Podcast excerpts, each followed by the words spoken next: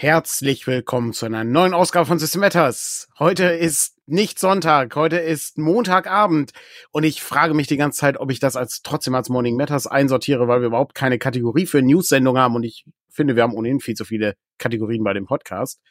Und mit mir dabei ist auch nicht Patrick, äh, sondern mit mir da, äh, dabei ist der Andreas. Hallo. Der Marco. Hi. Und der Dennis. Guten Abend. Mal kurz den Ton etwas leise drehen. So, ähm, wir wollen uns heute mit ein paar Neuheiten beschäftigen. Wir wollen äh, unter anderem das äh, neue Cover für Dungeon Core Classics ankündigen. Ich hatte erst überlegt, ob man so eine Art World Premiere äh, äh, Trailer so macht, ähm, wie das immer bei den Game Awards ist oder so. Aber wir haben darauf verzichtet. Wir wir machen das auf eine ganz simple Art und Weise, indem ich einfach nur den Bildschirm teile und äh, Bilder zeige. Aber ähm, wir wollen uns nicht nur über Dungeon Core Classics unterhalten, sondern wir wollen uns auch über den Fortschritt bei DCC Langma unterhalten. Das ist auch Teil von Dungeon Core Classics, aber es ist eine andere Rubrik. Es ist hat was mit Langma zu tun. Dann wollen wir uns über Brancalonia unterhalten, ähm, wo ich auch ein paar Sachen zeigen kann, wo Marco äh, gemeinsam mit mir die Reaktion übernommen hat, äh, beziehungsweise er hat die äh, meisten Korrekturen in der letzten Zeit gemacht. Und ich habe sie eingearbeitet und wir kommen äh, langsam, aber sicher dem Ende entgegen. Da können wir ein bisschen darüber reden, was das für ein Spiel ist. Und dann äh, gibt's noch einen anderen letzten interessanten Punkt, es sei denn, im Chat tauchen dann nachher noch Fragen auf, die wir natürlich auch aufgreifen können. Und zwar haben wir eine kleine Umfrage gemacht und wir wollen uns die Umfrageergebnisse anschauen, äh, wie euren, eure Kampagne so ausschaut. Und ich fand das grundsätzlich sehr interessant. Ähm, so, ich würde sagen, bevor wir zu dem großen äh, hier der großen Enthüllung kommen äh, und wir das Dungeon Classics äh, Cover enthüllen, äh, lass uns doch erstmal ein bisschen über Langmar sprechen. Ähm, Langmar ist ein äh, Setting, äh, was sich ja mit Stadtabenteuer beschäftigt und wir haben, glaube ich, schon ein paar Mal über Langmar gesprochen. Die Leute wollen aber wissen, wie sieht's denn aus? Andreas, wie sieht's aus mit Langmar? Wo wie sieht's aus mit Langmar? Genau, ähm, also die PDFs sollten ja eigentlich schon äh, für alle, die PDF geplätscht haben, äh, verfügbar sein wenn ich das richtig gesehen habe. Die sind auch, soweit ich weiß, also Alex ist der, der hier noch mehr äh, da den Überblick hat, weil der das mhm. alles äh, sehr viel besser und sehr zielgerichteter organisiert. Ähm, aber der ist heute nicht da, der hat leider keine Zeit. Ähm, also die, die Bücher, es sind ja drei Bücher drin, die sind soweit fertig. Es sind zwei Posterkarten drin. Da weiß ich jetzt gar nicht, wie da der PDF-Stand ist, aber ich glaube, die waren auch fertig. Ähm, und äh, die Box ist jetzt designt, die habe ich schon gesehen. Ähm, mhm. Da habe ich schon einmal drüber gelesen, das scheint auch alles soweit zu passen. Und dann fehlen jetzt eigentlich nur noch Kleinigkeiten. Ähm, der Sichtschutz ist noch nicht fertig, aber so gut wie. Ähm, oder der ist zumindest in Arbeit. Ähm, die Tabellen sind ja alle aus den Büchern. Insofern ist das äh, jetzt nicht so der, der Stress. Und wir designen den ja etwas anders als das Original höchstwahrscheinlich, wenn das alles so klappt, wie wir uns das vorstellen. Und ähm, da sind wir dran. Und dann kann das Ding dann auch schon bald in Druck. Also es ist, zieht sich natürlich alles wieder wie üblich länger hin, als wir das wollten. Ähm, ja. Krankheit vor Weihnachten und äh, diverse andere Dinge. Die Layouterin Tina, die hatte ein bisschen Urlaub gegönnterweise. Ähm, die hat dann auch jetzt erstmal weitergemacht und so. Naja, zieht sich halt alles. Aber wir sind kurz davor und äh, man kann nie genug Langmarsch spielen. Es ist äh, wirklich völlig, völlig anders als DCC, zumindest, also als das klassische DCC. Also, was heißt völlig anders? Irgendwie erstaunlich anders, sag ich mal, wenn man bedenkt, wie wenig da geändert wurde. Und äh, als Stadtbox funktioniert das super. Also wir haben da jetzt anderthalb Jahre ungefähr haben wir drin gespielt. Und ähm, das ist schon, ist schon ein tolles Produkt, wenn ich das mal so sagen darf. Ja. ist, ganz, ist, ganz, ist ganz gut. Ja. Das ist, ist wirklich, wirklich, ein tolles, wirklich eine tolle Box. Hm. Äh, wenn ich jetzt uns wahnsinnig drauf, die in der Hand zu halten wenn ich jetzt äh, Dennis fragen würde, was denn so für dich äh, mit das Interessanteste an der Box ist, äh, also was was würdest was würdest du zuerst lesen äh, wollen? Äh, ich meine, du hast das Ganze ja mit übersetzt. Ähm, worum was was ist denn so der Teil, wo wo die Leute definitiv reingucken sollten bei Langmar? Also außer allem, ähm, ja gut, das hat mich natürlich gerade so ein bisschen erwischt, weil äh, ich ich bin ja einmal so ein Fan von dem Setting, aber ich glaube, ähm, womit ich angefangen habe, als ich das Ding aufgeschlagen habe, war wirklich so, ähm, wie mache ich die Figuren, wie sind die Charaktere anders, was macht, wie kommt da das, äh, der Langmar, äh, die Langmar Geschmacksrichtung rein und wie haben sie das mm. umgesetzt und dann, äh, das ist, die sind ja gar nicht so viele äh, Regeln, die für Spielende überhaupt zu, zu lernen sind, wenn überhaupt. Also wirklich eine ganz kleine Handvoll. Aber die haben halt schon einen massiven Einfluss auf das Spielgeschehen. Also das, insbesondere das flüchtige Glück. Dann die Patrone funktionieren komplett anders. Figuren haben sowas wie einen Hintergrund und so ein bisschen eine Vorgeschichte, ihre Stärken und Schwächen, die sie so mitbringen. Das mhm. ist schon, äh, das hat mir richtig Spaß gemacht und ich wollte wissen, wie sie das machen. Und das machen, also ich finde persönlich, auch in eigener Erprobung, funktioniert ziemlich gut am Tisch. Hm. Genau. Also Marco, wenn, wenn du ich was hab, geht, so. mal, geht mal ins Inhaltsverzeichnis und sucht euch die Zechentabelle raus. Oh ja. Hm. Ähm, die ist die ist sehr amüsant zu lesen und äh, da weiß man auch schon in welche Richtung das geht. Also ich bin allen, äh, die mitgearbeitet haben, ein bisschen auf die Nerven gegangen und habe äh, gequengelt. Sie mögen noch mal bitte einen kleinen Artikel schreiben, was ihnen am besten an der Box gefällt. Und äh, das wird dann eine kleine Artikelreihe, die demnächst dann mal losgeht und so immer so ein, zwei pro Woche, wenn wir dann äh, machen. Und dann kriegen wir, beleuchten wir immer so, so Kleinigkeiten, was wir dann alles cool fanden.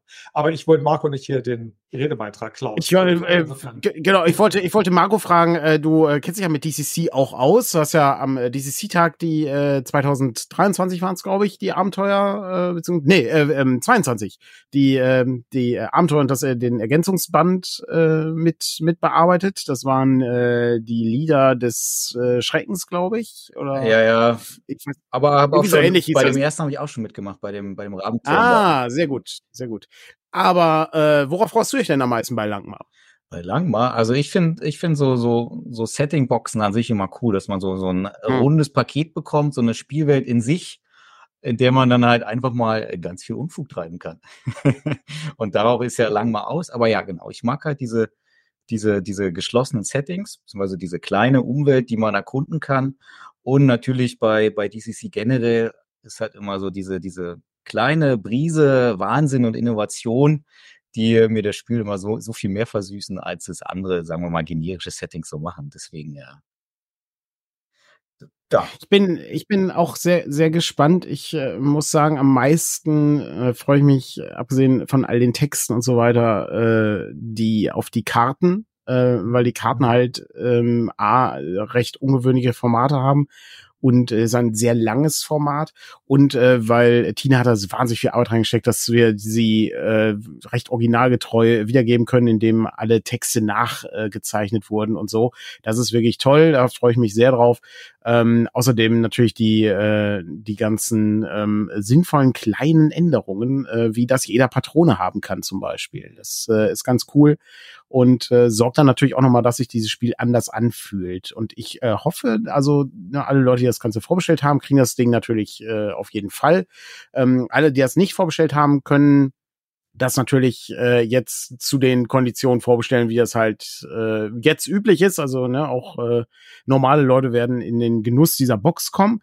Und ich finde das äh, eigentlich eine sehr schöne Sache und hoffe, dass da noch ein paar Leute Interesse dran haben. Wir haben noch eine äh, Podcast-Folge aufgezeichnet, wo wir uns dem Abenteuer Kleinkriminelle in Langmar nochmal genauer äh, nähern und das Ganze sezieren und analysieren. Äh, warum das ein gutes Einstiegsabenteuer ist, gerade für Langmar. Es gibt so viele, so viele Kleinigkeiten in dieser Box. Es gibt eine, gibt eine Tabelle, äh, eine Gestanktabelle. Äh, kann man auswürfeln, wonach es gerade stinkt in der Straße, irgendwie angelehnt an äh, einen, einen Beschreibungstext. Ich glaube, der graue Mausling ist das, der sich irgendwann darüber auslässt, wie sehr es stinkt in der Stadt und wonach es mm. riecht. Ähm, ja. ja. Es ist, es ist, das sind so diese kleinen, diese kleinen Sachen, die, die toll sind. Ähm, außerdem gab es in der Vorbestellung äh, zwei Abenteuer noch dazu, beziehungsweise ähm, die, das eine ist eher ein Baukasten, um den Gorbels Höhle darzustellen. Und das andere ist äh, ein Abenteuer, die Masken von Langmar. Äh, das gab es nur in der Vorbestellung da werden naturgemäß irgendwie auf die nächste Zehnerstelle irgendwie Sachen gerundet werden wahrscheinlich äh, oder auf die nächste 50er oder 100er Stelle, das weiß ich gerade nicht. Aber äh, da werden wahrscheinlich auch noch ein paar da sein, aber nicht viele. Also das äh, ist wirklich so ein Ding, das war wirklich nur in der Vorbestellung möglich. Äh, als PDF ist das Ganze aber äh, definitiv erhältlich, auch nach der Vorbestellung, soweit ich genau, weiß. Ja. Mas Masken habe ich gespielt, das war echt unterhaltsam. Das war echt gut. Mhm. Ja. Mhm, sehr gut. Okay, dann ähm, kommen wir, wenn da keine Fragen mehr sind, ich sehe keine Fragen im Chat, das freut mich, äh, dann kommen wir jetzt zu dem Teil, äh, der, äh, den ich so mit am interessantesten finde. Wenn wir ähm, an die äh, Zeit äh, der 80er Jahre ans Rollenspiel denken, äh, in Deutschland vor allen Dingen, dann gibt es äh, Personen, die äh, sind sehr stilgebend, äh, ähm, gerade was die Optik betrifft. Ähm, ich äh, spreche natürlich von den Jütsche-Covern äh, bei Das Schwarze Auge. Die sind natürlich fantastisch. Das sind unglaublich großartige Bilder. Jeder hat sie im Kopf, Schnurrbärte, äh, Flügelhelme etc. Ähm, das sind, das sind wirklich, das sind wirklich ganz tolle Sachen. Ähm, und später dann, in den 90er Jahren, gab es einen weiteren Künstler, ähm, und zwar, äh, das waren dann die äh, Bilder von äh, Ertugul Edirne. Der hat ähm, ebenfalls äh, Sachen für DSA gezeichnet und ich habe einfach mal ein paar Sachen herausgesucht, während nämlich gerade der Countdown lief mit dieser brachialen Ballermusik. Äh, habe ich einfach mal geguckt, was ich denn noch so finden kann. Und äh, an die Boxen bin ich leider nicht mehr rangekommen. Ich äh, weiß, dass er äh, auch äh, die eine oder andere Box illustriert hat.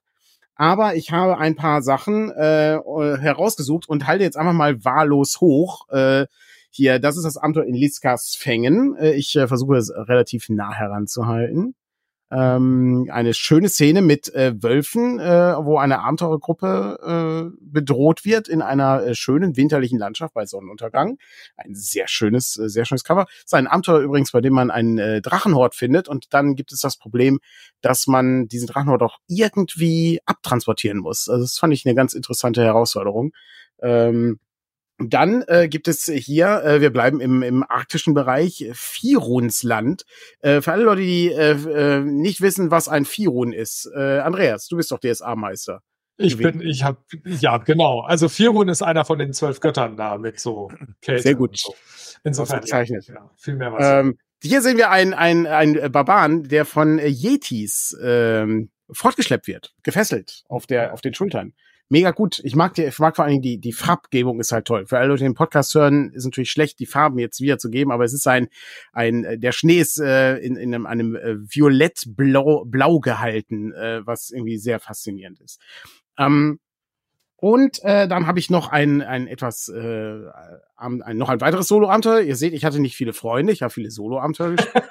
ähm, Wind über Weiden, ein äh, Ritter, der entgegenreitet äh, dem Betrachter des Bildes, äh, die Lanze vorangestreckt, äh, der äh, die Federn am Helm äh, in einem äh, leuchtenden Orange, die restliche Rüstung äh, natürlich metallisch grau mit bläulichen ähm, ja, äh, Stoffen und Umhängen. Äh, super, super faszinierend. Im Hintergrund eine kleine Burg und so.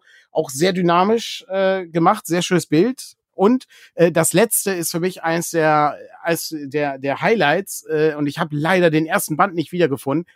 da müsste ich noch mal genauer nachforschen, weil das äh, die beiden Abenteuer, ist auch zwei Solo-Abenteuer, die eine kleine Geschichte erzählen. Es ist nämlich ein ähm, Abenteurer, der sich in den Dschungeln äh, fortbewegt und Sachen sucht, nämlich die Mondsilberkugel.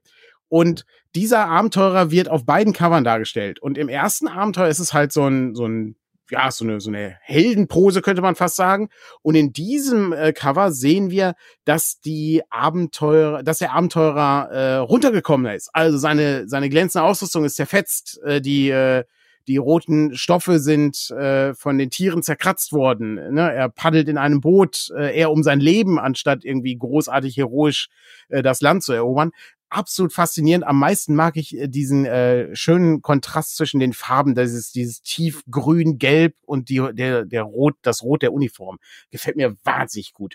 Ähm, und da kamen wir natürlich irgendwann auf die Idee zu sagen, könnte man diesen Künstler nicht mal anfragen für ein ikonisches neues Bild für Dungeon Core Classics? Weil das wäre eigentlich ideal. Ähm, bei Jütsche ist es äh, tragischerweise natürlich so, der, der, der gute Mann ist verstorben. Ähm, es sind meiner Meinung nach äh, unglaublich ikonische Bilder. Ich weiß nicht, äh, welche Erinnerung habt ihr denn an die Jütsche-Sachen?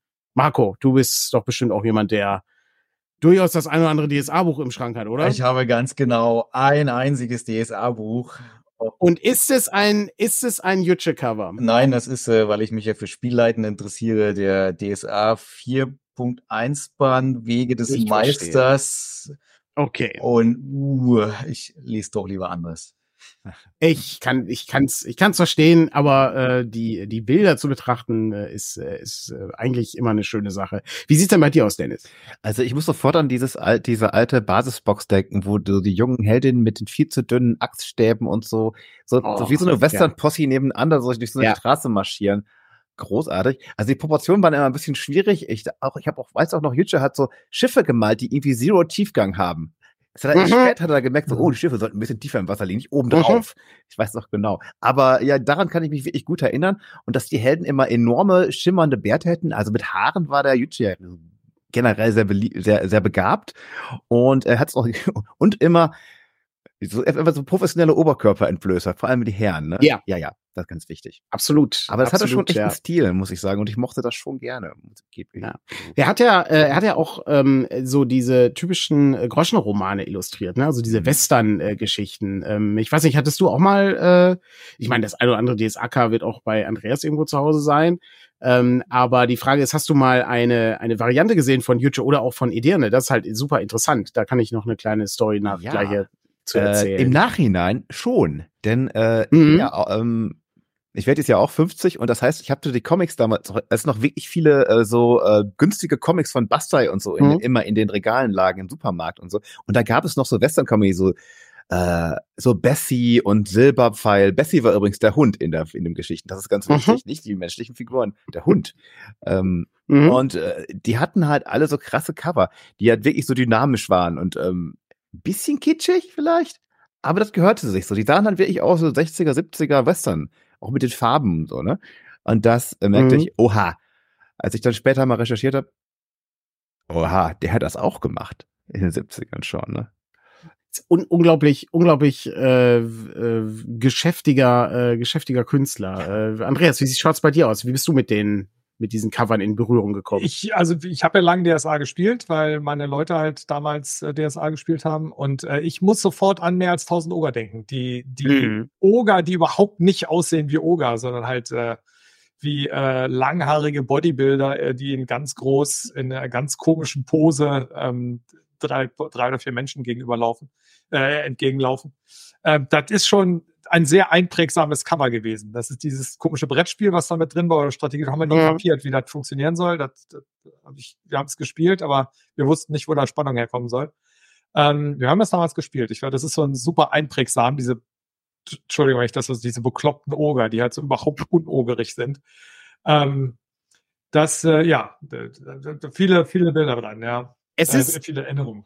Es ist halt, ich finde das halt super faszinierend, weil das für mich ähm, häufig äh, der Fall ist. Ich äh, mag äh, die das Äußere eigentlich ganz gerne vor den Sachen, aber äh, es gibt auch im Inneren äh, tolle Sachen, also äh, zum Beispiel ähm, die äh, diese Punktierung von Kariat, äh, die äh, die die finde ich halt auch absolut fantastisch, super ikonische Bilder oder äh, auch das hat äh, ähm, der äh, hier von Vier Helden und ein Schelm, äh, ähm, die äh, diese tollen ähm, Grafiken von Ina Kramer zum Beispiel, äh, leider ebenfalls verstorben äh, vor nicht allzu langer Zeit, auch super faszinierend, die auch die ganzen Karten gemalt hat und sowas. Das ist auch sehr ikonische Bilder. Die hat, glaube ich, auch für äh, das ähm, das Abenteuer äh, der Zorn des Bären, äh, der ist, ist ja nicht nur von ihr geschrieben, meine ich, sondern das ist auch gleichzeitig von ihr illustriert im Inneren. Ähm, das ist super, super faszinierend. Ähm, und bei Ederne äh, fand ich äh, fand ich sehr interessant, als ich das äh, Joseph Goodman vorschlug, äh, ob man nicht ein eigenes Cover machen könnte.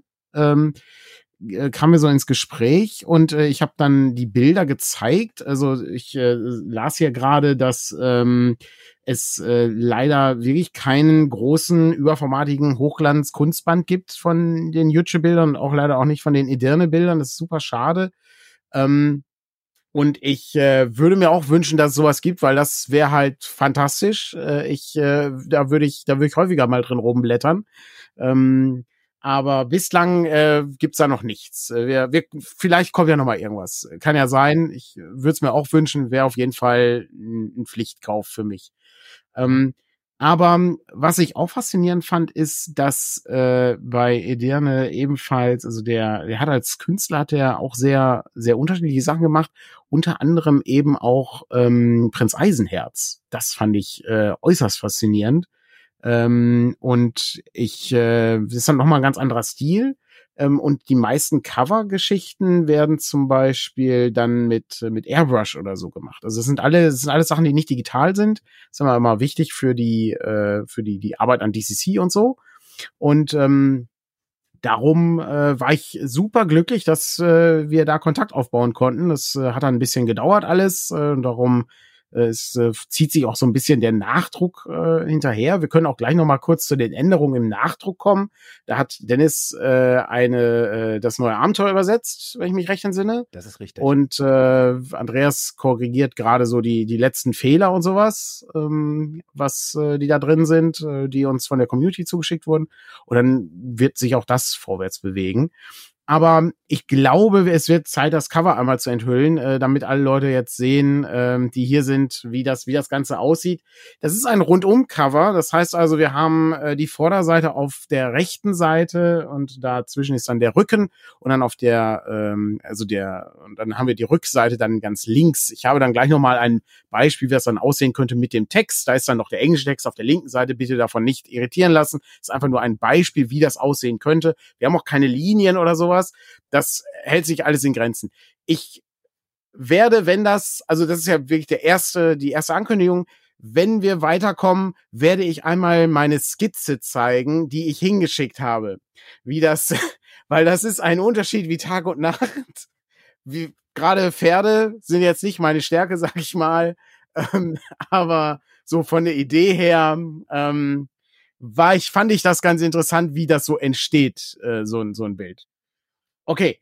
Ähm, und äh, das ähm, Ganze ist noch nicht in der Vorbestellung, ist wirklich nur der erste, das erste hier anschauen und so um ein bisschen so die, die Spannung aufzubauen äh, und, und das Interesse zu schüren. Und dann äh, kommen wir dann zu der Vorbestellung. Ich äh, werde jetzt aber aufhören zu reden und zeige einfach mal das Cover. Nein, wir könnten das Cover eigentlich zeigen, nachdem wir über Brancabunia gesprochen haben. Das, das wäre natürlich auch. Aufbau. Ja, aber ich hasse, ich hasse das wie die Pest. ich, ich, ich, so, auch, bei diesen, ja. bei diesen Sendung dann und dann, ja, hier hat er wirklich gewonnen, wir wissen es nicht, wir sehen uns gleich nach der Werbung und dann kommen wir zurück. Ich wiederhole nochmal, der hat nicht gewonnen, der hat auch nicht gewonnen und der auch nicht, aber jetzt kommt wir zum eigentlichen Gewinner, heute Abend, an diesem Abend hier bei uns. Ähm, aber so machen wir es nicht. Genau, wir machen es kurz, und, genau. wir kurz und schmerzlos und zeigen einmal das, äh, das glorreiche Cover für die deutsche Ausgabe von Dungeon Call Basics. Ähm, so, wir äh, sehen, für alle Leute, die den Podcast hören, äh, wir sehen einen Reiter. Ein Reiter, der auf eine nächtliche Berglandschaft blickt. Äh, eine Festung, die in den Berg eingearbeitet wurde, aus der ein gigantischer Fackelzug, ein gigantisches Heer herausreitet. Und ein weiterer gigantischer Fackelzug breitet sich über die Landschaft aus. Alles ist in so einem blau-grün gehalten. Der Reiter trägt einen äh, purpurfarbenen Mantel, hat einen Flügelhelm, der uns sehr wichtig war ein Speer und so weiter. Und ähm, das ist, äh, ist wirklich fantastisch. Ähm, wie äh, das Ganze aussieht, wenn das ähm, ein Cover ist, zeig ich mal, äh, indem ich ein wenig äh, hier hin und her gehe, mich bewege. Und hier sehen wir dann, so wird das Ganze dann aussehen. Ähm, das äh, auf der linken Seite, wie gesagt, der englische Text. Äh, da, wo das DCC RPG steht, ist der Rücken.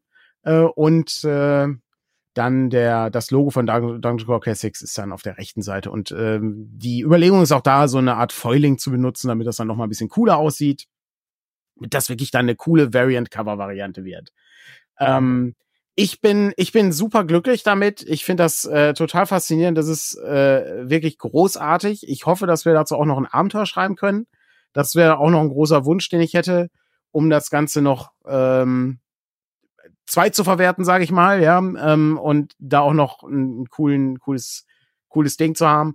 Ob wir das dann hinkriegen, äh, müssen wir dann sehen, aber prinzipiell, ich bin, ich bin sehr glücklich. Ich hoffe, die Leute interessiert das, äh, was wir hier machen. Und ich äh, meine, es ist eine tatsächliche Premiere an der Stelle. Ich äh, bin nicht sicher, ob ein, ob jemand anderes schon ein Variant-Cover gemacht hat, äh, außerhalb der USA. Dennis, bist du da mehr drin? Ich glaube, ich glaube, in Brasilien gab es mal, aber ich glaube auch nichts, was, äh, also nichts Offizielles, mhm. was wirklich auch mit, äh, also als, als Buch rausgekommen ist. Also mhm. ist echt, äh, glaube ich, ein erstes Mal, aber ich Was? Mein, meine ich? Also ich bin, die, als, als du erzählt hast, dass wir deutsche ähm, Rollenspielhistorie aufgreifen, indem wir da einen von den alten Malern uns, uns äh, suchen, der da mitmacht und dann halt die beiden, äh, Jütsche und, und Edirne, lagen dann ja nah irgendwie und wir dann da die Zusage gekriegt haben, dass er das macht. Ähm, das ist, das finde ich so mega gut. Mal abgesehen davon, ja. dass das ein sehr hübsches Cover geworden ist, aber äh, die, alles, was da so, so hinterhängt, so dieses, dieses, die Amis haben das ja auch gemacht, dass die halt die alten Künstler sich rangeholt haben mhm. und coole Bilder machen. Also, finde ich, finde ich wahnsinnig gut. Also es ist, äh, ich freue mich wie Bolle, wenn ich das sagen darf. Und es ist echt schick geworden. Also ja. Die, ähm, um die Frage aus dem Chat kurz aufzugreifen, es geht, äh, genau, es geht um den, den Nachdruck von Dungeon Classics mit dem Variant Cover für die deutsche Ausgabe. Genau. Ähm, ich glaube, äh, ich glaube auch die Franzosen haben äh, bisher kein, ähm, keine Varianten von den Covern gemacht. Ich glaube, sie haben für den Purpurplanet äh, neue Illustrationen angefertigt. Aber für das Grundregelwerk meine ich nicht. Ähm, genau, jetzt äh, ganz kurz, falls die Frage auftaucht. Also das wird das limitierte Cover, ne? Von ja. der, von der limitierten Variante. Wir werden ein ganz normales Buch nachdrucken mit dem klassischen Cover. Das ist halt das, was verfügbar bleiben muss. Und das wird wirklich limitiert werden hier. Also das mhm. ist dann der, das große Sammelobjekt für Leute, die gerne sammeln. Genau, das ist die, ähm, das ist der der Blick. Also es wird äh, wird ein bisschen mehr kosten äh, aufgrund natürlich der Kosten, die wir für das äh, für das Cover haben. Aber äh, ich äh, glaube, es wird auch nicht Unmengen äh, teurer sein. Also das äh, werden wir werden wir dann sehen. Also es gibt auch keinen Schuber. Ähm, so gerne ich Schuber mag, es ist kompliziert in der Herstellung. Es ist relativ teuer. Ähm, wir sind nie ganz sicher, ob sich das lohnt. Es sind nicht ganz so viele Leute, die sich immer dafür interessieren. Da müsste man nochmal nachforschen. Ähm, und wir wollen gerne schon das, das Cover so haben, dass, äh, dass auch das normale Cover erhalten bleibt von DCC, also das mit dem Zauberer, der ähm, oder naja, ob es ein Zauberer ist, weiß ich nicht, aber das mit dem mit der Figur, die äh, mit uns den Rücken zuwendet und auf die Tür mit der äh, mit dem Gesicht äh, zuschaut. Einer meiner Lieblingsübersetzungsfehler äh, in dem Regelwerk übrigens. Was, ähm, der Thron mit dem Steingesicht? Der Thron mit dem Steingesicht. Das ist ja, kein. Das war, das war sehr, sehr gut, ja. Äh, er, äh, er, er ist, er steht den Charakteren nur gegenüber. Es ist, er hat kein Steingesicht, ja. ja, ähm, ja, Moritz, äh, Moritz schreibt gerade auf 5000 limitiert. Ja, schön wär's. Äh, wenn ich, wenn ich 5000 limitierte Bücher machen könnte, wäre ich glücklich. Äh, da kannst du, da kannst du noch äh, zwei Nullen wegstreichen. Wahrscheinlich wird so eher so sein. das ist, ja, das ist schon so ein Ding. Ähm, ist, ist super toll. Also ich bin, ich bin mega glücklich und das wird, äh, das wird wirklich ein, ein ganz, ganz großartiges Ding. Also ich äh, freue mich, dass wir so ein bisschen als, wir sind ja die, die, die, die entfernt lebenden Cousins äh, der, der englischen DCC-Community. Äh, freue ich mich, freue mich sehr, dass das irgendwie so geklappt hat. Okay, das war, äh, das war unser Reveal zum, äh, äh zum DCC-Cover. Die Vorbestellung wird in den nächsten Wochen starten. Das ist also nicht mehr so weit hin. Wir sind dabei, ein paar Sachen abzuräumen. Und ähm, ich würde sagen, bevor wir zu Brancalonia kommen, wo äh, Marco eine Menge zu sagen kann, äh, kann Marco vielleicht kurz einmal erzählen. Wir haben nämlich auch ein neues Abenteuer. Du hast es, glaube ich, lektoriert. Ähm, und da geht es um eine Taverne äh, an einem Ort, äh, an dem sich ein paar Wege kreuzen. Ja? Ja, so, jetzt sind wir wieder da.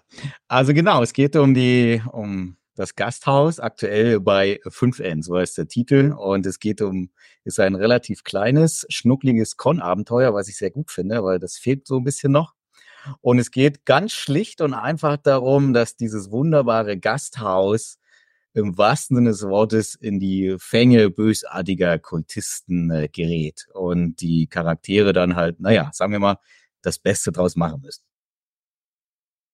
Sehr gut. Und, es ist, ja. es, es ist üblich, äh, eines der Hauptschwierigkeiten ist ja immer zu erklären, warum diese DCC-Abenteuer so cool ist, ist, sind, ohne zu erklären, warum also was da passiert. Das ist ja das Hauptproblem immer. Äh, jedes Mal, wenn ich in irgendeinem Interview bin, sage ich, ja, das ist cool, das hat einen coolen Einstieg. Aber jetzt müsst ihr natürlich selber rausfinden, warum das irgendwie cool ist. Das ist ungefähr so, als ob du sagst, ja, Six Sense muss ich mal angucken. Am Ende ist ja ein Geist, ne? War, war ein Schock. Wer ist nie drauf gekommen? Ähm, oder bei The Village, ja, die sind gar nicht im 18. Jahrhundert. Ja, ja.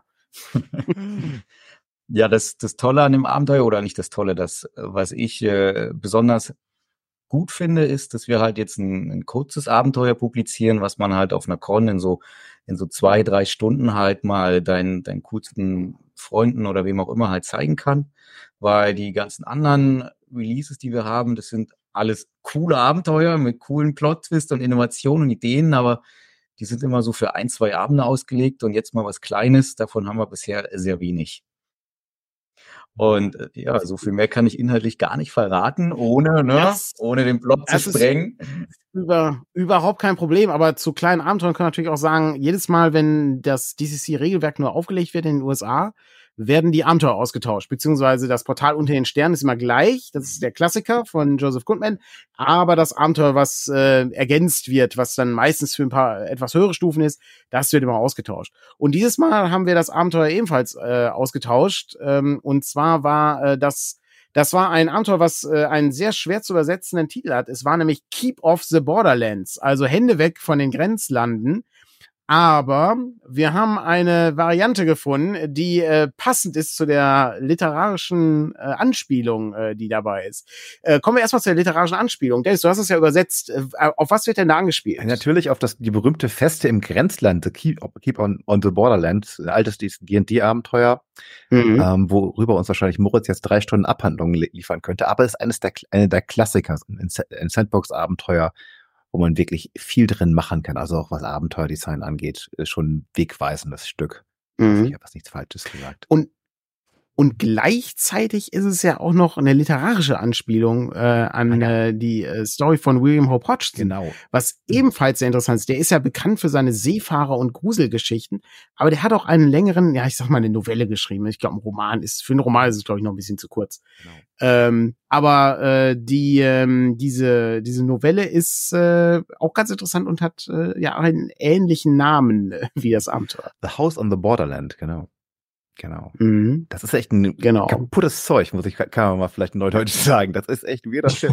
äh, mit außerdem Schweinewesen included. Aber Schweinedämonen eingebaut. Also das ist echt ein tolles Zeug. Es passt wirklich richtig gut hier rein. Auch wenn ich überhaupt nicht weiß, was am Ende passiert. Dann kannst du es auch nicht verraten. Ne? Es ist, äh, also, es, es geht durch viele, viele Jahrhunderte und Jahrtausende äh, in diesem, in diesem Roman äh, oder in dieser Erzählung. Ähm, es ist sehr merkwürdig. Es ist damals im Fester Verlag erschienen. Ähm, ich weiß gar nicht, ob es das noch gibt, irgendwo bestimmt. Wahrscheinlich bei Surkamp gab es es bestimmt auch mal. Ja, es gibt auch eine äh, Comic-Version von Richard Corben selbst gezeichnet. Die ist auch, Oh, okay. ist auch äh, entsprechend von der Stimmung her. Genau. Ja, okay, das, das ist nicht schlecht, ja. Und ähm, kurz umrissen, Andreas, weißt du noch, worum es in dem Ding ging? Ja, ja, ganz grob. Also das ist äh, Keep Off the Borderlands. Also ist, da haben wir uns echt schwer getan mit der Übersetzung, weil im Deutschen heißt der Roman Haus an der Grenze und äh, die Festung im Grenzland ist dann die deutsche Übersetzung von Keep on the Borderlands. Das war nicht so einfach, das werden wir dann ja gleich noch erzählen. Ähm, es geht darum, dass die Charaktere irgendwo lang gehen und auf einmal in, einem, in einer Zwischenwelt sind, in einer fremden Dimension und ähm, dann da wieder rauskommen müssen. Und äh, haben dann da, wie das so üblich ist, einen Mini- ja, ich weiß gar nicht, wie ich das Ding Dungeon nennen würde. Es sind aber sehr, sehr große, ähm, abgefahrene Räumlichkeiten. Und wir haben halt auch so Schweine, ich, ich glaube, wir haben sie mit Schweinedinger übersetzt. Ich glaub, ja. Ähm, Ja, im Roman heißen die, glaube ich, auch so. ja, ja, genau. Ja, Das, Mhm. Deswegen haben wir das, äh, wir haben uns da einen Roman gehalten. Ähm, und das sind halt so, so äh, humanoide Schweinewesen, die da rumlaufen und äh, sich und andere Leute vermöbeln. Und äh, dann muss man dann halt irgendwie wieder rauskommen. Ähm, das ist auch wieder ein sehr kurzes Abenteuer, auch vom Spiel her, glaube ich, relativ. Also es sind, glaube ich, nur ähm, fünf oder sechs Bereiche plus, plus Einstieg in, der, in diesem Grenzland, in so einer Wüstenlandschaft mit einer roten Sonne drüber und äh, ähnlichen Dingen. Ja. Ähm, ja, muss aber gucken, ich bin gespannt. Ich werde das dann mal, dann mal Probe spielen. Mhm. Und genau, naja, und dann, wir hatten auch viele Varianten, wie das jetzt äh, so bei den Übersetzern und Lektoren und so ging das dann durch, wie man das denn jetzt nennen könnte. Und äh, wir beide haben uns dann aus, äh, raus aus dem Grenzland geeinigt, weil es ist dann wenigstens raus und Haus ist dann wenigstens ein bisschen ähnlich und Festung Ja. im Grenzland und äh, Grenzland ist dann auch drin. Das funktioniert natürlich nicht so cool wie im Englischen, aber ich bin ganz zufrieden. Ich würde auch sagen, dass das, dass das so funktioniert. Äh, das, das klappt schon ähm, ganz, ganz gut. Äh, Titelübersetzung ist ja meistens recht schwierig. Ähm, Mhm. Darum äh, würde ich sagen, ist das, ist das ganz okay.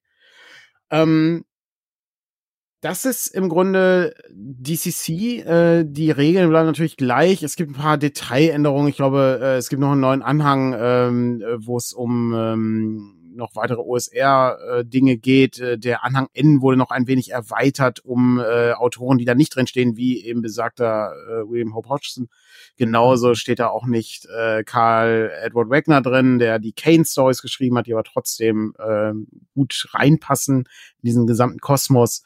Und ich denke, ähm, da werden wir auch äh, ja alle Leute irgendwie wieder glücklich machen können, die noch kein gedrucktes DCC-Regelwerk haben. Wer jetzt ein PDF kauft, äh, kriegt das geupdatete PDF natürlich ähm, und ähm, die Druckausgabe äh, folgt dann ja rechts, recht zügig, äh, denke ich jetzt demnächst. Wir haben auch ein paar kleine Fehler gefunden und ausge, ausgebügelt. Ja. Und was dann noch neu gemacht wird, sind die ersten paar Seiten. So die Inhaltsverzeichnisgrafik ist neu und äh, da sind noch so zwei, andere Grafiken am Anfang neu.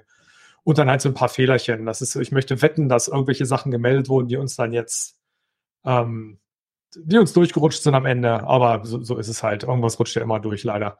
Aber ein paar Sachen haben wir nochmal angepasst.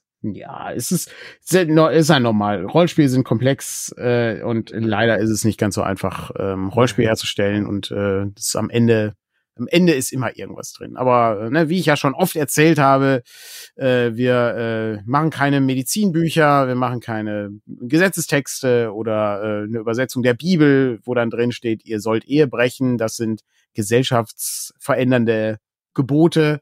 Sowas haben wir nicht. Das Spiel fällt nicht auseinander, wenn da ein Tippfehler drin ist. Das kann man immer noch spielen. Das Spiel fällt auch nicht auseinander, wenn da plus fünf steht hat, statt plus drei. Auch das funktioniert. Also es ist nicht dramatisch viel anders. Ähm, darum, äh, äh, das, das, das ist einfach alles machbar. Wir haben auch einige ärgerliche Sachen gefunden und dann halt auch. auch absolut. Ne? Also keine Frage. Sind äh, bei äh, bei 480 Seiten kann es passieren, dass genau. das Fehler auftauchen. Ja. Der der der verborgene Fürst oder wie wir ihn genannt haben. Der äh, verborgene Fürst, der, der, gut, der, der Hidden so. Lord. Äh, genau, der der Hidden Lord, einer von den Göttern, der war so verborgen, dass er es nicht ins Regelbuch geschafft hat. Der war nicht mit übersetzt, der war nicht in der Tabelle. Der ist jetzt aber drin. Also insofern, das haben wir schon mal schon mal ausgebessert. Ja. Aber es ist kein es ist kein Patron oder sowas. Ne, es ist einfach nur ein ein es sind einfach nur äh, eine Zeile in, in bei den Kleriker-Göttern war es, glaube ich, ja. Genau, ja, ja, es war nur ja, so ein, so ein, so ein Tabellenspalt, das war nur so viel ja. Text irgendwie, das war so. Aber er war nicht da, aus welchem Grund auch immer. Sehr verworren. Kurze Anmerkung, das ich habe gerade mal nochmal meine alte Übersetzung reingeguckt und ich habe mir überlegt, wir hatten diese blöde Idee mit raus aus dem Grenzland gehabt. Ähm, das war ich, ja. Das, das warst du? Sehr, gut. sehr, sehr schön. Das hat, dann warst du das sogar, weil Daniel, ich habe irgendwann und dann sagte er, Mensch, nennen wir es doch raus aus dem Grenzland. Ich meine, oh ja, super Idee. Ähm, toll, dann ist das so häufig hin und her gewechselt worden, dass wir dich dann schon wieder. Ja, auf jeden Fall steht in Klammern okay, Oje dahinter. Das habe ich jetzt noch gesehen. nie gedacht. Nee, das ist schon, das ist schon okay. Also das, ist, das ist, das ist eine gute, ist eine gute Übertragung. Okay, Leute. Nicht. Das, das funktioniert gut. Ist da sonst noch was anderes drin in dem Regelwerk? Und das ist das, das bewährte Regelwerk, ne? Genau, das bewährte Regelwerk sind, sind Detail, Detailänderungen äh, sind da drin, die aber alle nicht regelrelevant sind. Ähm, da äh, hat sich, glaube ich, der, der Einstiegstext hat sich ein wenig verändert. Es sind neue Bilder natürlich hinzugekommen, was immer cool ist. Ähm, da müssen wir auch gucken, ob wir, es kann sein, dass wir vielleicht äh, das eine oder andere Bild nicht übernehmen können, weil das Layout bei uns einfach noch ein bisschen anders aussieht. Ne? Es ist einfach sehr voll bei uns. Ähm, grundsätzlich ein kompliziertes Ding, aber ansonsten da ist das zurzeit okay. Also ich glaube, glaub, die Hauptbilder sind wahrhaftig, die halt ganz am Anfang? Genau, das Inhaltsverzeichnis oder das genau, Impressum ist es, glaube ich. Ne? So Klar, das, das war, wird ja auf jeden Fall neu gemacht, sonst hat sich da, glaube ich, gar nicht so viel getan. Also ja. Mal gucken. Ein paar Änderungen hatte, hatte Alex noch gefunden mit einem direkten Vergleich, aber das sind wirklich, hm. das, das sind echt Kleinigkeiten. Also Kleinigkeit. das Regelwerk bleibt, wie es ist. Der, der Hauptunterschied ist wahrhaftig, dass das aus, dass das eine Abenteuer ausgetauscht wird. Ja. Das war's. Ja. Hervorragend. Dann äh, widmen wir uns dem, dem nächsten äh, großen äh, Vorbestellungsapparat, äh, äh, der sich nähert. Äh, und zwar Brancalonia steht an. Äh, Marco. Ich genau, äh, werde ich, nebenbei. Ich ganz, ganz kurz, wenn ja. du den Schoko Schon wieder. Ich würde mich jetzt verabschieden. Ja, sorry. Ähm, so, Andreas muss sich verabschieden. Genau. Der, hat, der muss die Heizung reparieren. Ja. Genau, unsere Heizung ist kaputt und hier wird irgendwas getan. Nein, aber es sind, ich bin zeitlich etwas eingeschränkt. Ich muss jetzt leider hier aussteigen. Ähm, ich wünsche euch noch viel Spaß und dann kann ich auch Marco nicht dauernd ins Wort fallen, weil äh, ich bin dann weg. ähm, ich, genau, alles klar. Ich werde mir das dann nachträglich anhören müssen, was über Brancalonia ist, weil ich bin eigentlich genauso neugierig. Aber, Sehr gut. Ja, dann äh, viel Erfolg bei der Heizung. Es ist kalt da draußen. Ich hoffe, sie äh, läuft gleich wieder. Ja, das hoffe ich auch. Alles klar. Gut, Sehr dann gut. schönen Abend an alle. Ciao. Ja, ausgezeichnet. Bis zum nächsten Mal. Tschüss. Tschüss.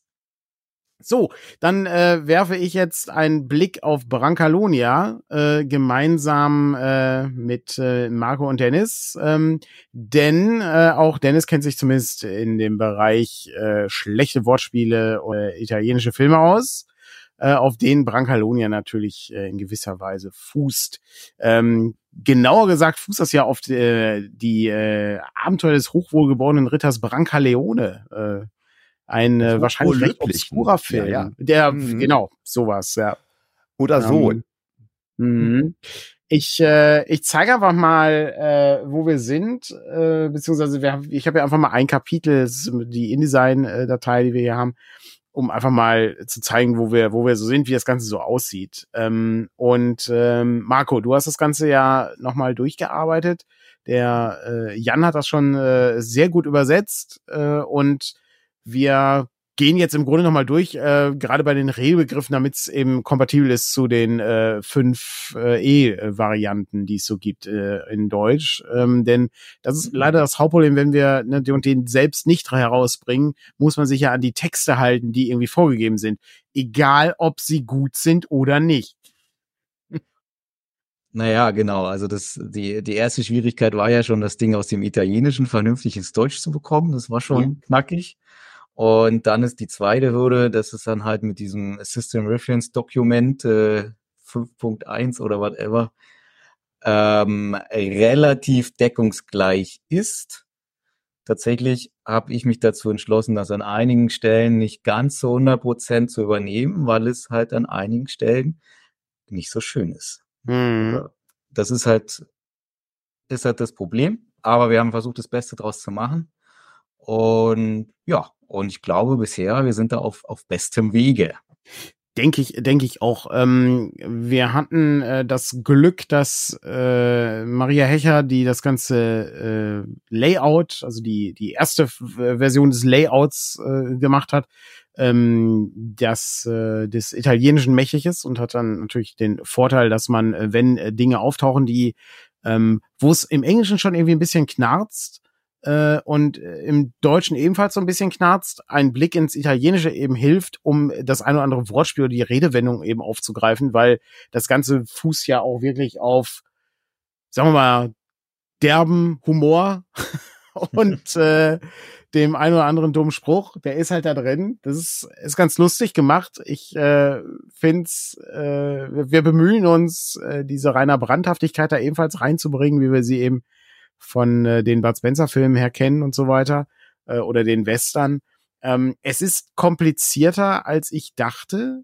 Ähm, einfach weil wir natürlich auch die Leute nicht überfordern dürfen, weil ich erinnere mich an das eine oder andere Kommentar, wo die Leute sagten, oh nein, dann wird so, so ein, so ein, so ein Haut drauf Humor, äh, das ist es ja gar nicht und so weiter und so weiter. Ähm, wir, äh, ich kann aber immer nur wieder sagen, wir wissen, was wir hier tun, wir sind nicht völlig verrückt. Ähm, ja, der, der größte Unterschied ist natürlich zu den, zu den regulären äh, Settings von 5e, dass es halt sehr leichtherzig ist und frivol, finde ich. Ja?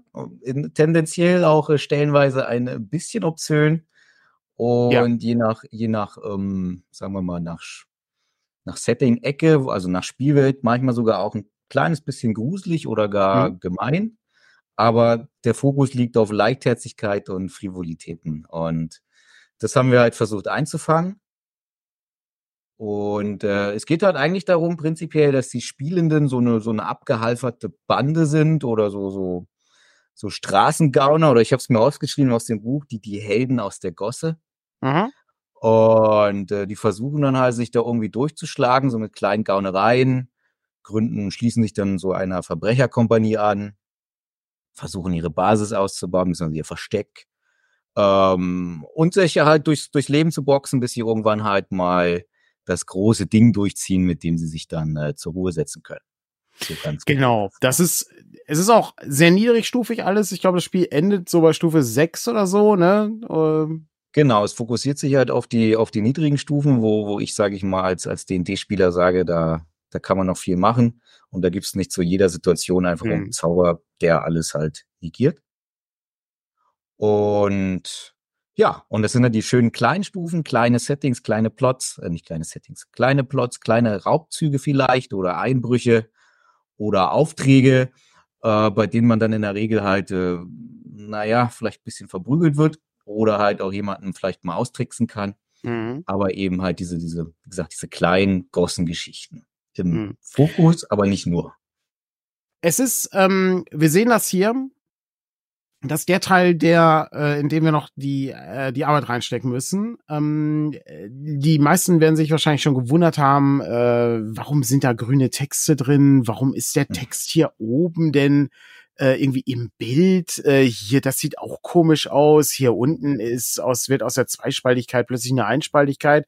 Mein Gott, kann System Matters nicht layouten? Was ist denn da los äh, an der Stelle? Ja, was ist denn da los? Das ist Genau, das, das kann nicht, das kann nicht sein. Den soll ich meine Kohlen geben, die ich hart verdient habe. Das kann ja wohl wenig sein.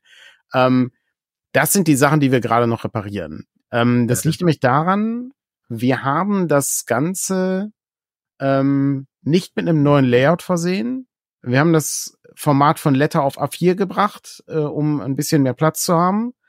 Wir haben versucht, die Schriftgröße mehr oder weniger beizubehalten. Das klappte bedingt. Ich glaube, wir mussten sie einen Punkt reduzieren. Sie ist immer noch größer als jedes D&D 5 Buch, was du in den Händen hast.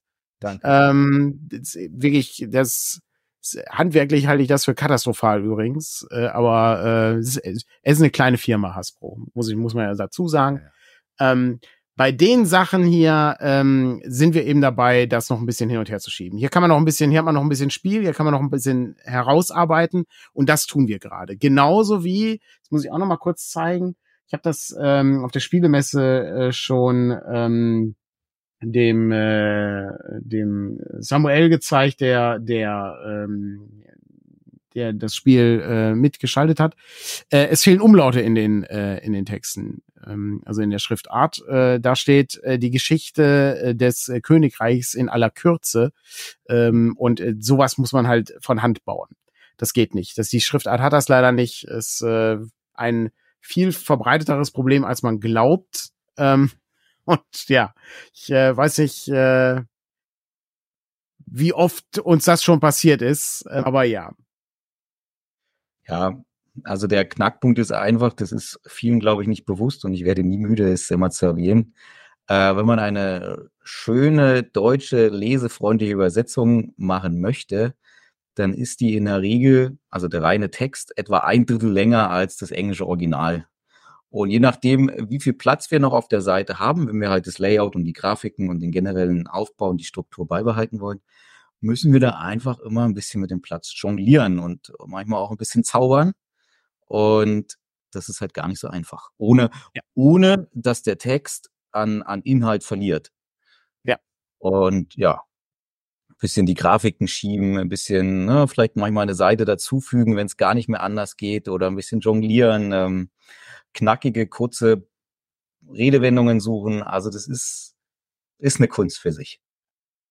Absolut. Äh, Dennis, äh, wie äh, viele, äh, wie viel Leid hast du schon äh, erfahren bei äh, der Übersetzung von Texten, ähm, die sich dann ähm, ja doch ein wenig anders entwickelt haben als im Original? Viel, ähm, viel, viel, viel. Aber das war ja nur aus dem Englischen, nicht Italienisch, in Englisch ins Deutsche äh, oder so, ne? Äh, da ist, da Mhm. habe ich äh, äh, knie ich nieder vor Marco und Co. Und alle Menschen, die das grafisch gestalten möchten. Aber das ist ein irre schönes Buch, wenn ich das mal von hier so Absolut. betrachten darf. Das ist, Also das Das können ist- für alle Podcaster. Ja. es ist ich, ich scroll gerade äh, durch das Buch durch. Also man sieht die InDesign-Datei, man sieht den, den zweispaltigen Text, äh, die äh, Farben, äh, die wir äh, in den Sachen, also in den, in den Bildern haben oder auch die Schrift, äh, die, die Zeichen, ähm, also die Zeichnungen, äh, die dann so einen Line-Art-Stil haben.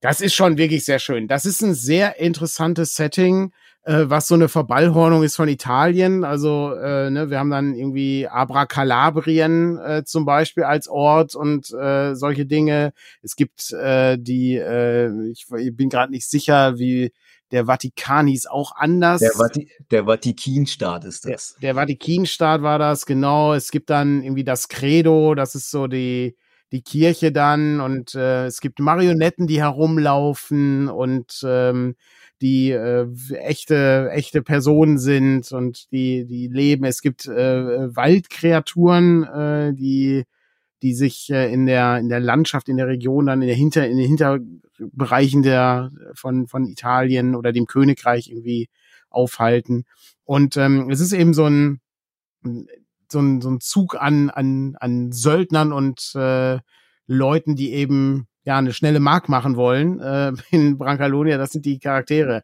Die sind alle alle abgerissen und auch die Ausrüstung ist abgerissen, weil das ist äh, fand ich ein ganz interessantes äh, Detail, so ein bisschen wie bei Langmar, wo halt so eine kleine Änderung drin ist. Ähm, es ist alles schäbig. Was bedeutet das, äh, Margot? Kannst du dich daran noch erinnern? Äh, also es gibt ja es gibt ja schäbig und es gibt gefälscht. Ja. Äh, ähm, also schäbig ist prinzipiell einfach die, die schlechte, traurige, billige ähm, Sparversion von allem, was man so aus den generischen Settings kennt. Und die taugen einfach nichts. Die gehen dann einfach kaputt, wenn man nicht aufpasst. Oder, mhm. aber die kosten auch nichts. Aber mhm. die können dann auch nichts. Ähm, also da gibt's wenig magische Sachen. Also gibt jetzt hier keine magische Axt des Blutes plus drei, sondern es gibt halt nur die äh, schäbige Holzaxt, die mit einer Metallklinge dranhängt und wenn ich Glück habe, schafft sie das Abenteuer mit mir. Ja, dann muss man sich halt kloppen, wenn die Waffen das nicht hergeben. Genau. Ne? Und genau. das ist, apropos kloppen, das ist eins der, der tollen Extras aus dem Setting.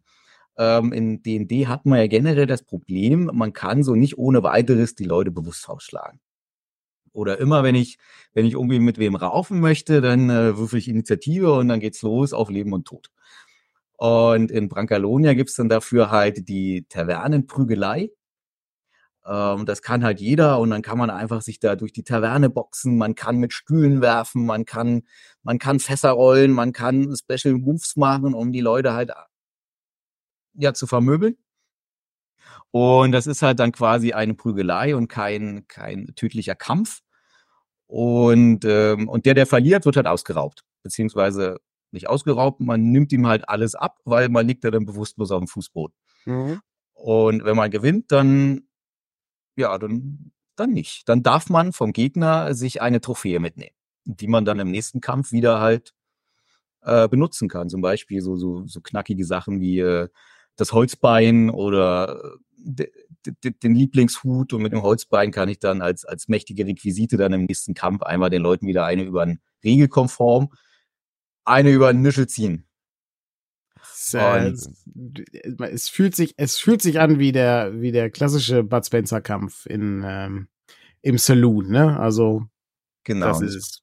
Und es bringt halt nochmal eine ganz eigene, leichtherzige Dynamik mhm. rein, ohne dass es gleich äh, um was Ernstes geht. Und das Tolle ist, man kann auch mal verlieren, ist kein Problem, weil die ganzen Knappen oder diese Schmalspurger Noben, naja, die besitzen ja nichts. Also das sind ja alles ja. arme Würstchen. Ist es eigentlich erlaubt, sich als Figur in Brancalonia zu waschen? Oder ist das wie in den 60er, 70er Jahre äh, Italo-Comedies absolut untersagt und nur unter Strafe irgendwie ähm, machen? Du darfst dich waschen, äh, wenn du es dir leisten kannst.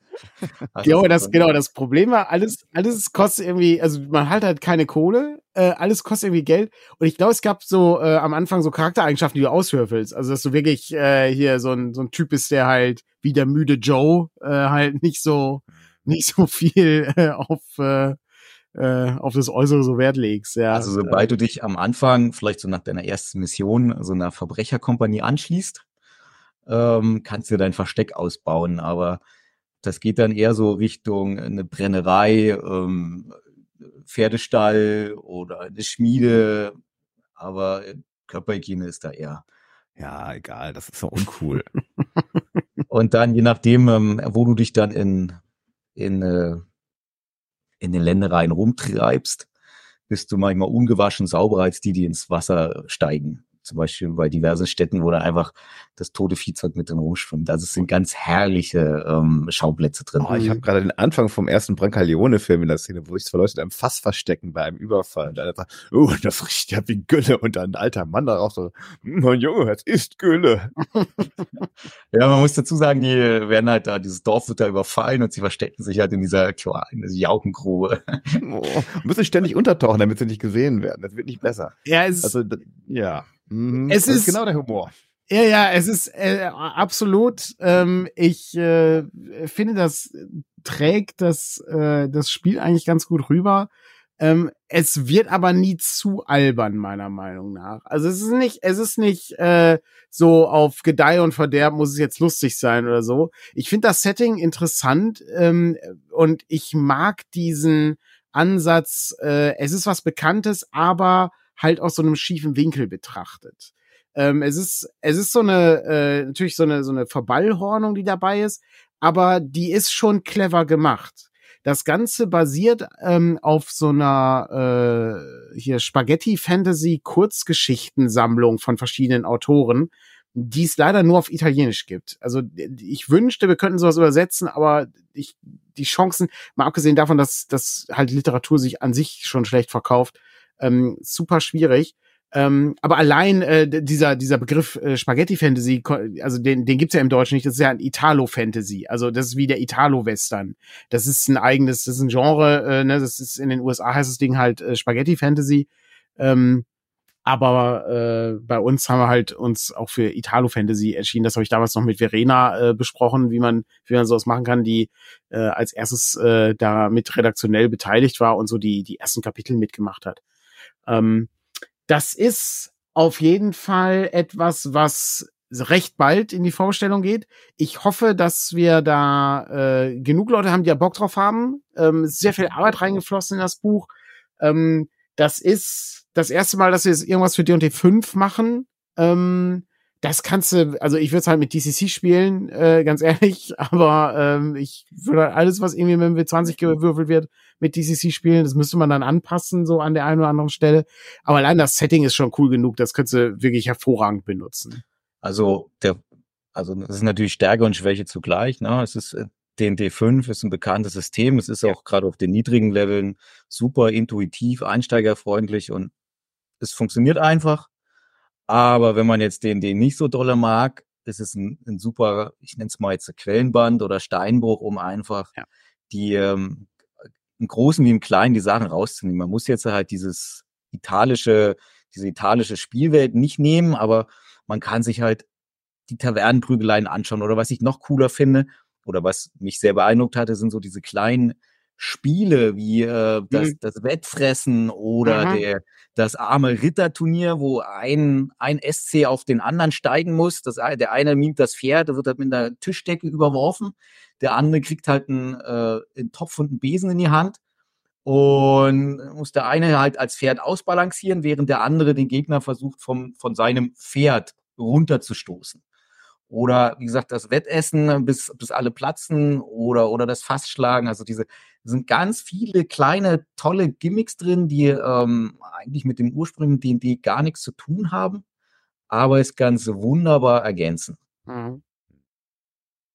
Hervorragend. Ich, äh, die Zeit ist halt fortgeschritten. Wir müssen diese Umfrage, glaube ich, äh, an einem anderen äh, Abend mal besprechen. Äh, wir versuchen ohnehin so den Montag so ein bisschen auch nochmal auszubauen, um, um irgendwie äh, also einen Termin zu haben hier auf unserem Twitch-Kanal. Wir hatten ja letztes Jahr äh, uns montags immer ein bisschen über Abenteuer unterhalten und ich hoffe, dass wir das irgendwie fortsetzen können, äh, wenn wir das zeitlich hinkriegen.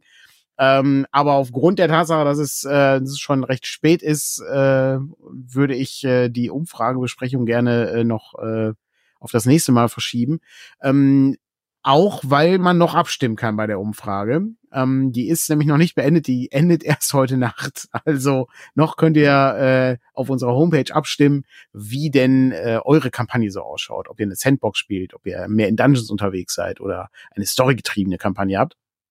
Ganz interessant. Oder alles. Genau, alles gleichzeitig äh, ist, äh, ist natürlich auch eine Option, aber äh, man muss sich für das entscheiden, was am meisten drin ist. Äh, das ist manchmal ist es diese diese diese schrecklichen Entscheidungen, die man treffen muss, wie im Rollenspiel. Ne? Also ähm, das ist nicht schlecht. Jetzt bleibt nur noch eine letzte Frage, äh, wenn wir bei Brancalonia sind. Ähm, was äh, serviert man denn dazu, äh, wenn die Spielrunde läuft?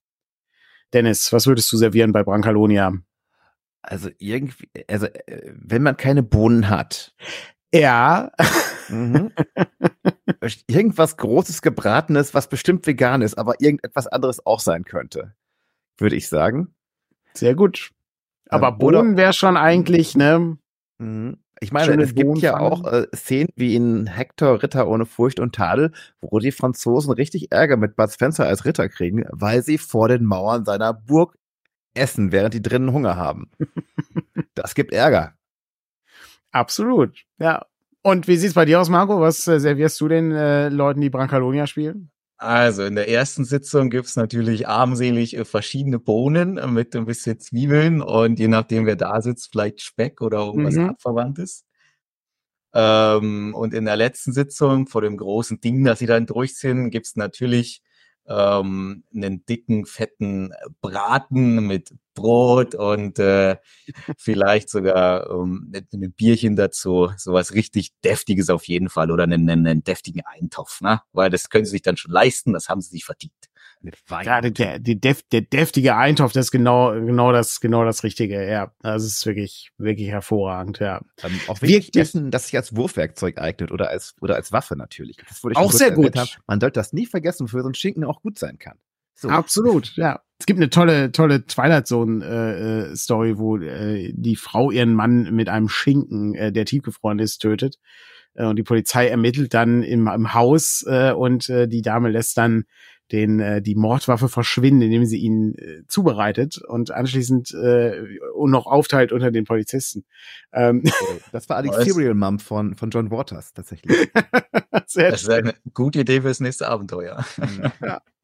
Hervorragend. Ja, cool. Ähm, dann erstmal vielen Dank. Es war nicht das letzte Mal, dass wir uns über Brancalonia unterhalten. Ich äh, habe gesehen, Frank ist auch dabei. Frank besteht auf das Verschnauferchen, äh, was äh, bei äh, Brancaleone vorkommt. Das müssen wir auch auf jeden Fall einbauen, ähm, wenn es um den Kampf geht. Noch ist Luft. genau. Und äh, es äh, wird wahrscheinlich auch äh, das äh, ein oder andere Inspiration Matters äh, dazu geben. Auch vielleicht noch mal zu anderen äh, Sachen, die wir in der, der nächsten Zeit so rausbringen. Aber gerade für äh, Brancalonia bietet sich das hervorragend an, weil da auch einfach so ein paar Sachen bei sind, die schon im Regelwerk drinstehen, die es sich lohnt anzuschauen, aber die auch so am Rande existieren, wo es sich lohnt, die Stimmung irgendwie aufzusaugen, um seine Brancalonia-Runde so ein bisschen mit Farbe und mit, mit, ja, eben den richtigen Ton zu treffen an der Stelle. Ja, mir, mir fallen da ganz, ganz viele verschiedene Dinge ein von den, von den Schauplätzen und es sind auch ein paar schöne Abenteuer mit drin. Die ja. von wir prügeln uns durch bis hin, wir starten einen Raubzug, ne, aller Blades in the Dark. Äh, mhm. Äh, ganz viele tolle Sachen, da können wir uns gerne nochmal ein andermal ausführlicher unterhalten. Ausgezeichnet, sehr gut. Dann sind wir fertig. Äh, ich äh, hatte gelesen, dass Patrick gerne irgendwie äh, euch weiterschicken möchte zu Orkenspalte. Die spielen nämlich Warhammer 40.000. Ich habe keine Ahnung, ob ich dafür irgendwas tun muss, aber das müsste mir Patrick jetzt im Chat sagen. Äh, wenn äh, das äh, der Fall ist, äh, werde ich dann äh, kurz einhalten. Ansonsten nochmal ein Blick auf die Umfrage. Es wird nicht die letzte Umfrage gewesen sein, die wir auf der Homepage machen. Äh, wir haben immer mal, immer mal wieder kleine Ideen, wie man das machen kann. Und dann äh, schauen wir einfach mal, ähm, was da rauskommt. Dann teilen wir euch die Ergebnisse mit und dann lohnt es sich ein bisschen darüber nachzudenken, was unsere Community so denkt und was unsere Community gerne spielt. Was ich äh, sehr interessant finde, weil uns das hilft natürlich auch herauszufinden, was könnte man denn noch zum Beispiel übersetzen oder äh, vielleicht auch selber schreiben. Cool. Vielen Dank, Marco, vielen Dank, Dennis. Äh, vielen Dank, Andreas, der schon dabei ist, äh, die Heizung zu reparieren wahrscheinlich und äh, wer der Glück hat, sich äh, bereits die Decke abstreifen konnte und nun jetzt wieder im Warmen äh, lebt. Aber äh, das war ein kurzes Update, was so bei uns gerade läuft. Es gibt wahrscheinlich, wir gucken mal, ob wir das irgendwie ein bisschen regelmäßiger machen, dann können wir ab und an mal ein bisschen was Neues zeigen. Es ist super viel in der Pipeline, echt viel, was wir irgendwie aus dem letzten Jahr nicht mehr hingekriegt haben. äh, weil einfach die Zeit äh, uns ausgegangen ist und äh, es ist einiges, äh, das wird, das wird ein großes Jahr, glaube ich. Also es kommt, es kommt einiges. Großartig. Schönen Abend noch und äh, ich hoffe, ihr habt gestern alle den Presseclub gesehen. Ich werde diese, ich werde diese Episode einfach bei Morning Matters einsortieren. Das ist halt Morning Matters Nights, wie bei Baywatch oder so. Hervorragend. Bis, bis zum nächsten Mal, Leute. Bis dann. Tschüss. Tschüss.